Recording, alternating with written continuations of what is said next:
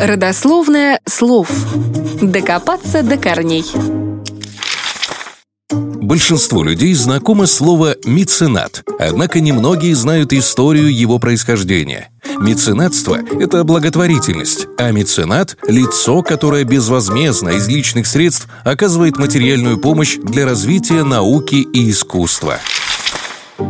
Первого из известных в истории меценатов звали Меценат. Да-да, Гай Цильни Меценат. Возможно, у искусства были и другие покровители, но именно он прославился на этом поприще настолько, что это имя впоследствии стало нарицательным – Родился меценат в 70-х годах до нашей эры в богатой аристократической семье. Убежденный монархист, он вошел в ближайшее окружение Октавиана, будущего императора Августа. Фактически он занимал позицию второго человека в государстве.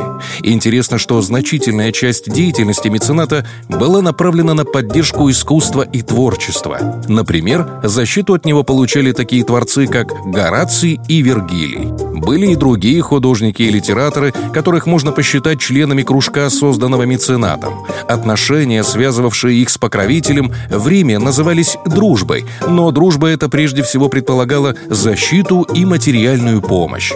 Уже сто лет спустя поэт Марциал, иронически объясняя начинающийся литературный упадок, обмолвился броской строчкой «Будь меценаты у нас, и Вергилии сразу нашлись бы». Здесь в первый раз имя мецената становится нарицательным. Кстати, о Вергилии. Он 10 лет писал свою «Энеиду», не показывая ни строчки Октавиану Августу даже по настоятельной просьбе императора. И все это время находился на государственном обеспечении. Без участия мецената подобное было бы невозможно. Умер Гай Цильный меценат две тысячи лет назад. Его завещание предусматривало передачу всего имущества, а это было очень большое состояние Октавиану и содержало последнюю волю умершего, чтобы император взял на себя заботу о Горации. А имя мецената живет и поныне, обозначая то, чем больше всего он прославился в жизни – покровительством талантом.